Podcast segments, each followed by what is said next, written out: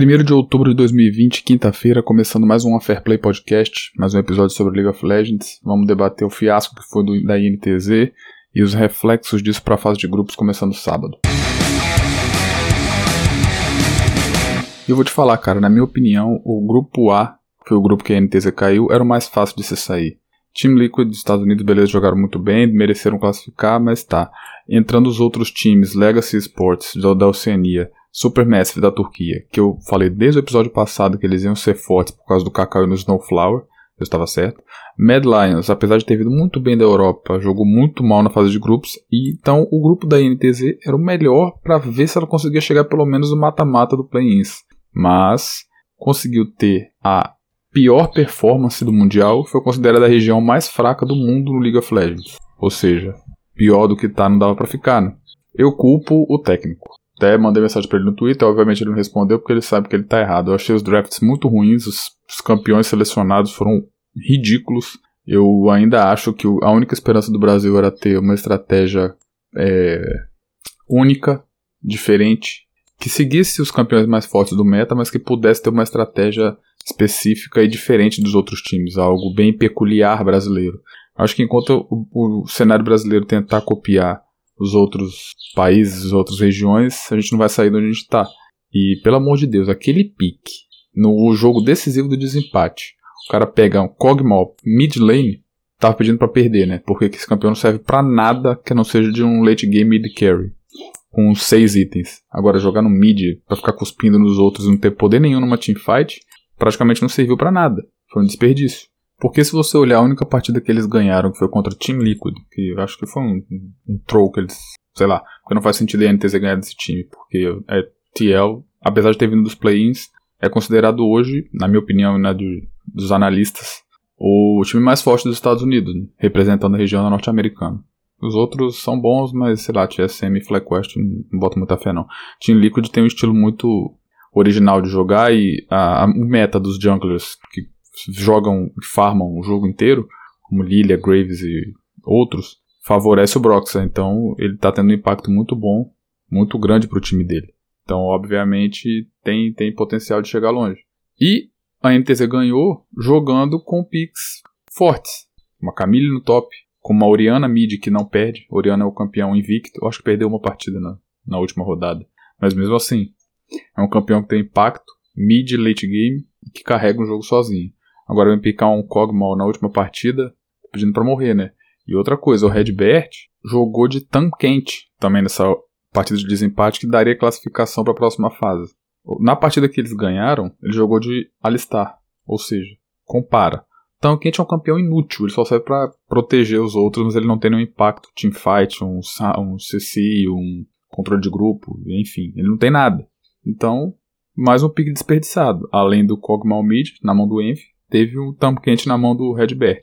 E o resto a gente até considera, porque foi bem parecido com outro pick, com outro jogo que eles ganharam, foi o Tai de Camille, o Shine de 7 no jungle e o Micão de Senna, que Senna é um, um campeão, um AD carry mais de controle e que também tá muito forte, então valeria a pena. Agora, o Maestro desperdiçou essa partida, cara, para mim jogou fora, não tinha necessidade, dava para pelo menos ter passado um pouco, ganhar um pouco de ritmo nos outros jogos, porque eu não vou nem, vou nem comentar sobre os que ele perdeu, porque foi bem devastador. E depois eu vi um pouco de reclamação dos caras no Twitter sobre. Não, aliás, deixa eu comentar sobre isso. Cara, os caras nem desligavam o mouse e o teclado da estação de jogo lá e já estavam no Twitter pedindo desculpa, que tava triste, não sei o que, que ia melhorar no próximo jogo, mas a gente via que não tinha resultado nenhum, né? Os caras tentaram que tentaram insistir em draft ridículo contra uns times claramente muito mais fortes que ele, em vez de pegar um pique surpresa, alguma coisa que pelo menos confundisse o adversário para dar uma chance de vitória, mas os caras não fizeram nada. Então, perderam tudo. E esse negócio de ficar pedindo desculpinha no Twitter, para mim, não cola mais não, tá? A gente quer resultado. O brasileiro quer resultado em todas as áreas, até na, até na política, sei lá, no futebol. A gente tá esperando um resultado positivo já tem muito tempo. Então, sai fora desse Twitter, para de desculpa e procura jogar. Aí eles também falaram que é porque o brasileiro não tem muita chance no League of Legends porque é uma região fraca, a gente vive numa bolha de só jogar contra os times brasileiros e que no geral são fracos. A gente não tem como jogar contra fazer essa scrims contra time mais forte. Mas aí na boa, nenhum time de League of Legends brasileiro é um time de bairro. Todos os times são uma grande organização. Flamengo, a própria INTZ, Cabum Sports. Os caras são grandes. A organização tem condição de investir um pouco de grana e mandar, sei lá, os caras passar alguns meses nos intervalos do CBLOL, alguns meses em outro país. Porque, se eu não me engano, se eu não me engano, não, tenho certeza. Na época da segunda temporada do Mundial, lá, lá, 2012, sei lá quando, eu não sei se é possível fazer isso hoje também. Eu acho que não, porque já tem as grandes regiões, cada um tem seu campeonato específico. Mas naquela época, se é o de Europa, time europeu lá, que era até foi bem hypado na época, conseguiu participar do campeonato coreano como um time normal. Tinha lá os jogos times coreanos e eles entraram como se fosse um time coreano também, apesar de serem europeus. Participaram e chegaram até longe, então eles ganharam muita experiência. Isso foi muito positivo para eles no Mundial, tanto que eles chegaram longe. Eu acho que é possível fazer isso hoje, eu imagino.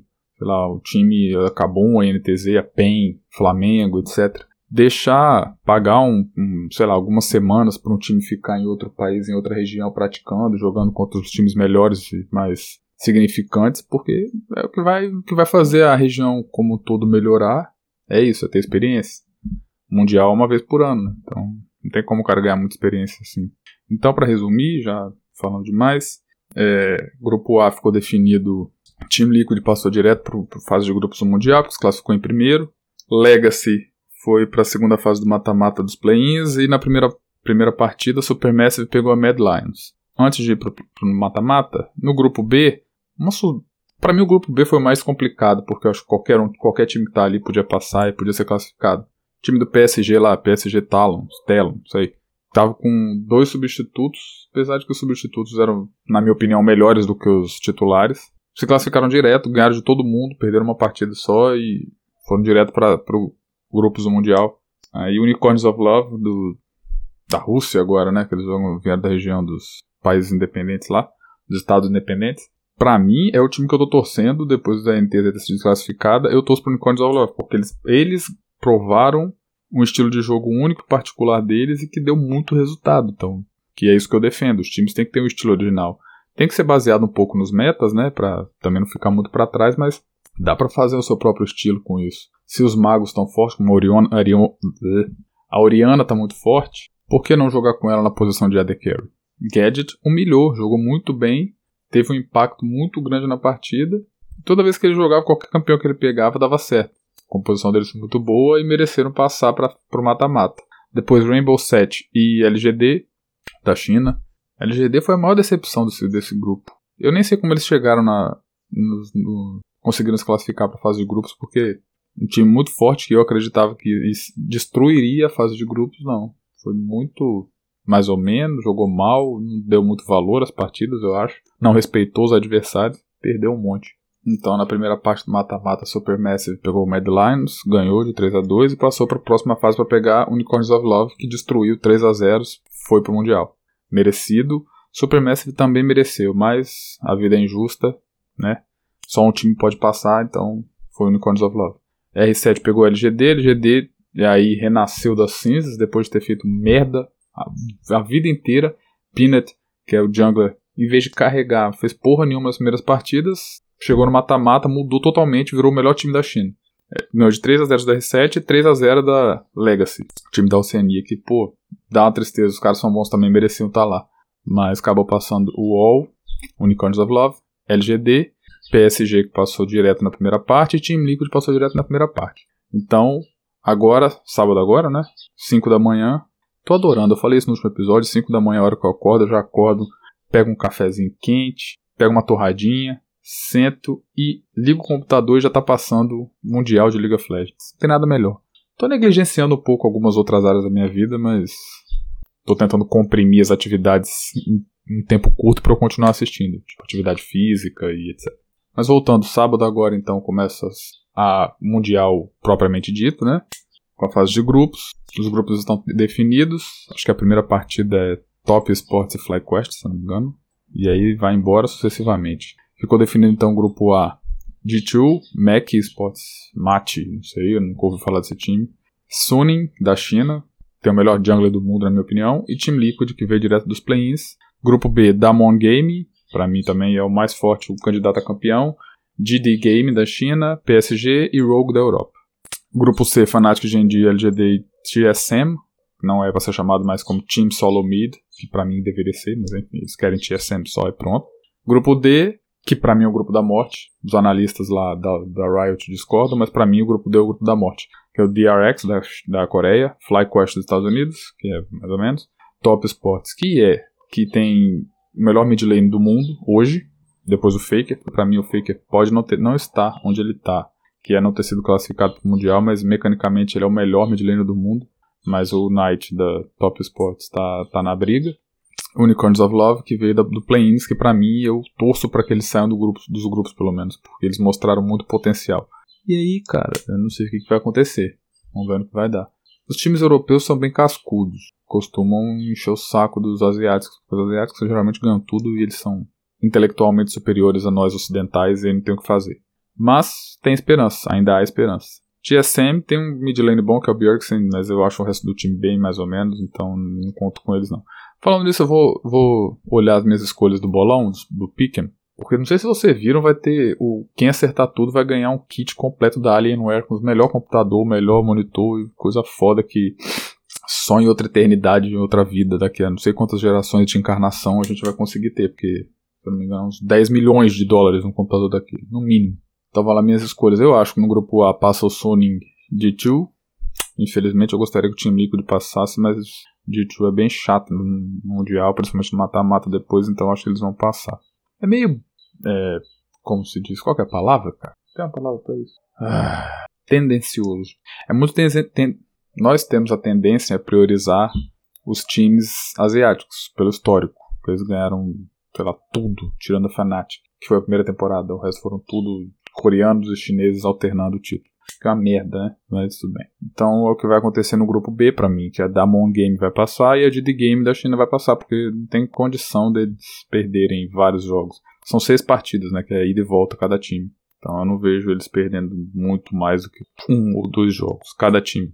Grupo C, como veio o LGD do Play-ins, e vieram fazendo merda desde a primeira partida, apesar de ter ganhado as últimas seis partidas direto, eu acredito que eles vão dropar, eles vão flopar nesse grupo. Porque Fnatic, como eu disse, time europeu é cascudo e a Fnatic tem experiência de mundial, de campeonatos e veio muito bem do, do, dos playoffs europeus, então acho que eles vão passar e ganhar mais. Talvez ficar em segundo ou até primeiro nesse grupo. G&G é muito bom. Gosto muito do time deles, Ruler, melhor de carry já faz muito tempo. E... Mas Fnatic é Fnatic, né? TSM eu acho que não tem chance nesse grupo. Então meu pickings no grupo C ficou G&G, Fnatic LGD e TSM. Esse eu acho que é o mais fácil de errar, porque não tem como prever nada. O grupo D é bem. É bem não. Eu, o grupo D, eu como eu falei, como o Unicorns of Love está no grupo D, eu gostaria que eles passassem. Seria uma zebra do Mundial. Mas eu acho muito difícil. Top Sports e DRX vão ganhar, com certeza vão se classificar. Aí quem vai ficar em primeiro e segundo eu não sei. Eu coloquei Top Sports em primeiro, mas vamos ver o que vai dar. Unicorns of Love em terceiro e FlyQuest em quarto. Eu não gosto do Wild Turtle desde quando ele era da TSM, então não, não acho que ele é um AD Carry bom para levar o jogo para frente, principalmente com um Gadget do outro lado, jogando de qualquer coisa no bot e ganhando tudo. Então, sei lá. Uma coisa que eu vi também, quem foi que pegou? Mad Lions. Acho que eles pegaram até duas, duas ou três partidas no mata-mata dos play-ins, que era a festa em cena, né? Quando o AD Carry joga de cena, mas ele não farma, ele só pega as almas. Se eu não me engano, ela teve um nerf muito grande recentemente em relação à frequência com que as almas dropam dos minions. Então, não sei se vale muito a pena continuar jogando desse jeito. Aí os caras pegaram o Kong como suporte, tentando causar um impacto. Eu acho que o único. Não, porque. Né, o Hylissang da Fnatic, o suporte, ele é um cara que ele joga com campeões e ele, ele é como se fosse um top laner. Quando dá um mid game ou late game, ele abandona o Reckless e vai levar a torre e vai matar todo mundo. Então ele eu acho que daria certo, mas eu não vejo o Reckless jogando com, com cenas desse jeito, sem ser farmando e ficando forte. Então acho que a Fnatic não vai usar isso não. Não sei quem pode tentar isso. Eu, eu não concordo, eu não achei um pick muito bom. Não sei. Eu também não sei muita coisa, né? Mas é minha opinião. Foda-se. Esse podcast é meu, eu falo o que eu quiser. Pra merda. É, é isso, cara. Vamos ver. Ganhar uns pontinhos nesse bolão aqui. Talvez ganhar esse kit da Alienware. Esse é bom para mim. É vender, né? Comprar um apartamento, sei lá. Que é muito dinheiro. Eu gosto do meu kit que eu tô usando hoje, então não, não tem necessidade de ter outro, por enquanto. Mas esse é legal. Agora é uma decepção, então, a gente perder assim, não chegar nem no mata-mata lá dos play-ins, a não representar como representa com a quantidade de fãs que tem no Brasil, a loucura que é que todo mundo querer ser representado. Infelizmente vai ser mais um ano que a gente não vai ter ninguém lá. Outra coisa que eu queria destacar foi o pique de Lulu Mid do Bolulu, Bolulu é o nome do cara, da Supermassive, que eu já faz muito tempo que eu critico essa fase do, do meta, que era todo mundo jogando de Lulu Mid e era um saco, apesar de foi o que me classificou e me deu muito resultado no, na ranqueada do servidor brasileiro, né?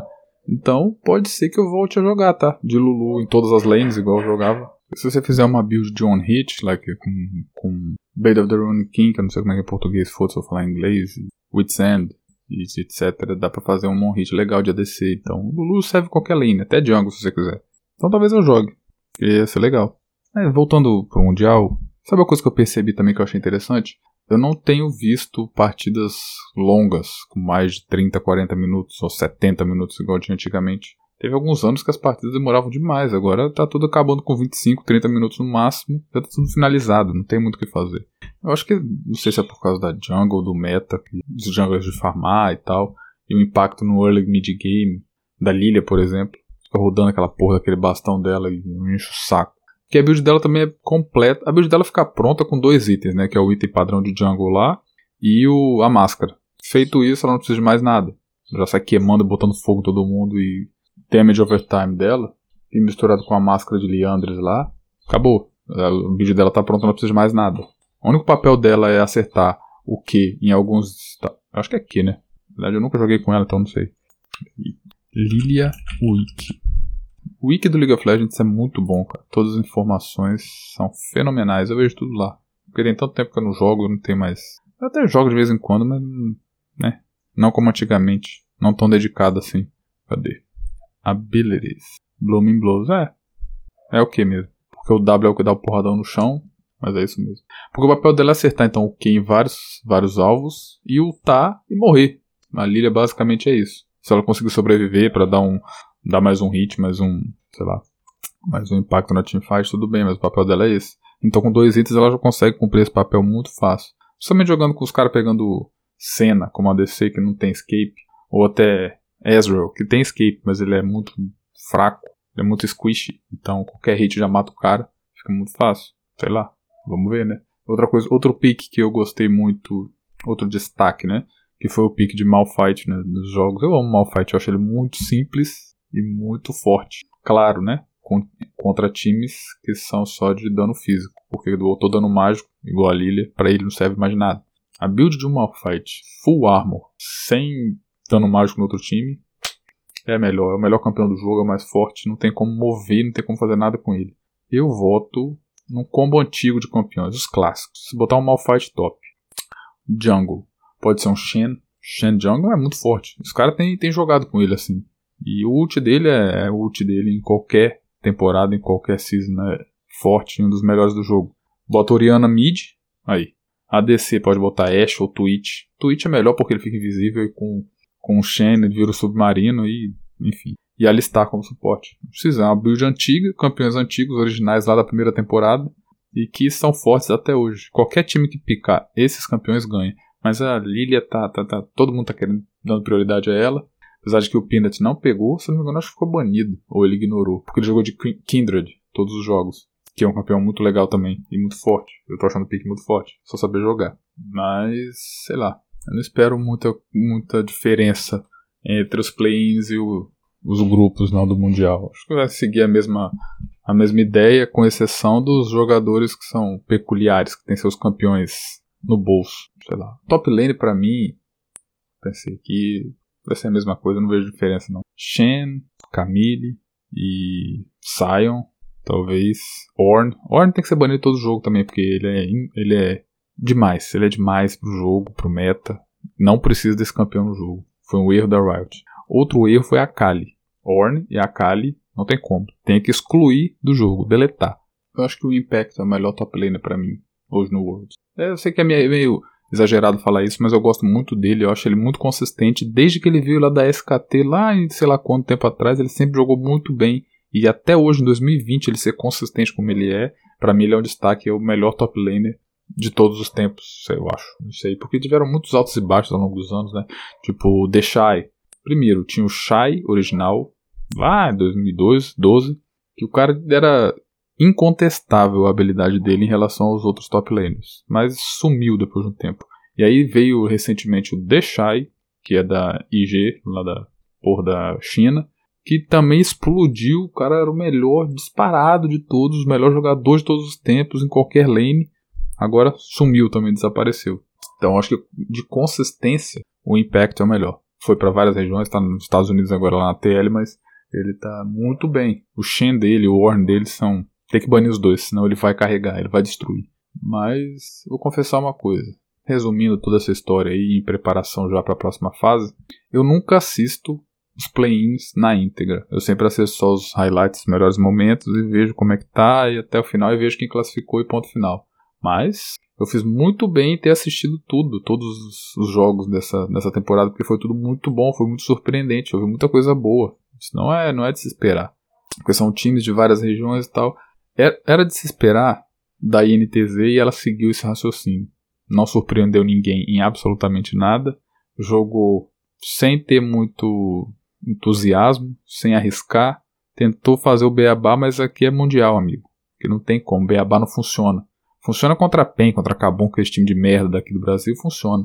Mas o mundial, os caras estão com sangue nos olhos, moleque. Tá querendo bater com tudo, chegar com tudo e arriscar. Tem que, tem que arriscar, não tem outra oportunidade. O mundial é um ano, uma vez só no ano. Vai saber quando você consegue voltar. Vai saber se os times vão se preparar e a NTZ não consegue classificar no que vem. Então você não sabe quando vai ser a próxima oportunidade. Eu achei que eles poderiam ter arriscado mais, ter jogado com, com mais ousadia, como eu falei, porque se o Micão tivesse ido para os jogos de roupão, a gente teria ganhado, porque ele já ia se impor no começo. Mas arregou, foi todo quietinho, só joga de Ezreal de longe dando Qzinho, acha que vai matar alguém, vai resolver a partida, não vai. Sai fora, esquece isso, tem que arriscar. Então os times que arriscaram, que ousaram nos play-ins passaram. Estão lá e estão muito bem. Eu acho, eu considero times muito fortes. Não sei como é que vai ser em relação agora à fase de grupos. Eu espero que mantenham um alto nível de energia, de sagacidade dos times. Acho que tá tudo muito bem. Eu tô gostando desse mundial. Eu já tava é, eufórico, digamos. Tava ansioso para assistir. Agora eu tô mais, tô mais entusiasmado. Eu quero continuar assistindo, quero ver o que vai dar. Eu gosto muito desse jogo e eu já falei, né? Para mim é um esporte, é como a NBA. E falando de NBA, nós estamos assistindo as finais da NBA, um dia sim, um dia não. O Lakers ganhou ontem, graças a Deus, vamos pro 17 título, se Deus quiser. E ao mesmo tempo está acontecendo o Mundial de LoL, então para mim tá uma fase muito boa. Apesar de que eu tô tomando pedrada na faculdade, no trabalho, mas tô tentando deixar isso de lado. Porque não é prioridade, né? Prioridade é fazer o que a gente gosta. E é isso que eu tô fazendo. Mas é isso aí, cara. Vamos pra próxima fase. Tomara que seja tudo muito explosivo, as partidas sejam bem animadas e que ah, durei mais um pouco, acho que uns 40 minutos tá bom partida, não precisa acabar tão rápido. Não precisa ser um stomp. Eu imagino que não vai ser, né? Porque agora vai ser muito mais competitivo e agora vale tudo, né? Vamos lá então. Vamos ver quem vai dar. Vou compartilhar meu bolão no Twitter, quem quiser olhar lá. Pode compartilhar o de vocês, manda qualquer coisa, pode me xingar. Eu, quando eu tô assistindo o Mundial, eu vou soltando umas, umas baboseiras no Twitter lá. Se concordo ou não, pode me xingar lá. Vamos bater papo, vamos discutir. Porque pra mim o que importa é ouvir é compartilhar opiniões e ouvir também, na mesma intensidade. Porque eu gosto, eu gosto de trocar ideia, eu gosto de dialogar sem julgar, porque é para isso que a gente está aqui, né? A vida passa muito rápido. A única coisa que a gente leva dessa vida é o conhecimento. Então, a gente tem que aprender, buscar entender o próximo. Concordando ou não, foda-se. O que importa é trocar ideia, curtir o momento. É isso aí. Vamos ver se final de semana a gente grava um pesadão daquele. Qualquer coisa vocês podem mandar mensagem no Twitter. Lá no, no site do podcast, no anchor.fm barra unfairplay, você pode mandar um áudio, uma mensagem, sei lá como é que funciona aquela porra lá. Você pode mandar que eu boto um trechinho aqui no podcast, a gente vai trocando ideia. E vamos ver, querendo chamar mais gente para participar aí, mas tá faltando interação, tá faltando engajamento. Pode ser culpa minha, isso aí. O pessoal tá tímido também. É isso aí, o público tá crescendo, a galera tá gostando, tô tendo muito feedback positivo, melhorando o equipamento. Lembre-se, cara, sejam autênticos, sejam vocês mesmos. Eu luto com isso contra mim mesmo todos os dias. A gente tem que ser de verdade, cara. A gente não tem muito tempo nessa terra. Para que a gente vai ficar filtrando o que a gente fala, se preocupando com o impacto da nossa fala, da nossa posição social? Foda-se, foda-se. Seja autêntico, fala o que você quer, independente das consequências. Vamos uma aqui, eu tô no mundo para bater papo. Eu quero conversar, eu quero dialogar, é isso aí. Mais nada. É isso aí então, galera. Falou, valeu, abraço, tamo junto.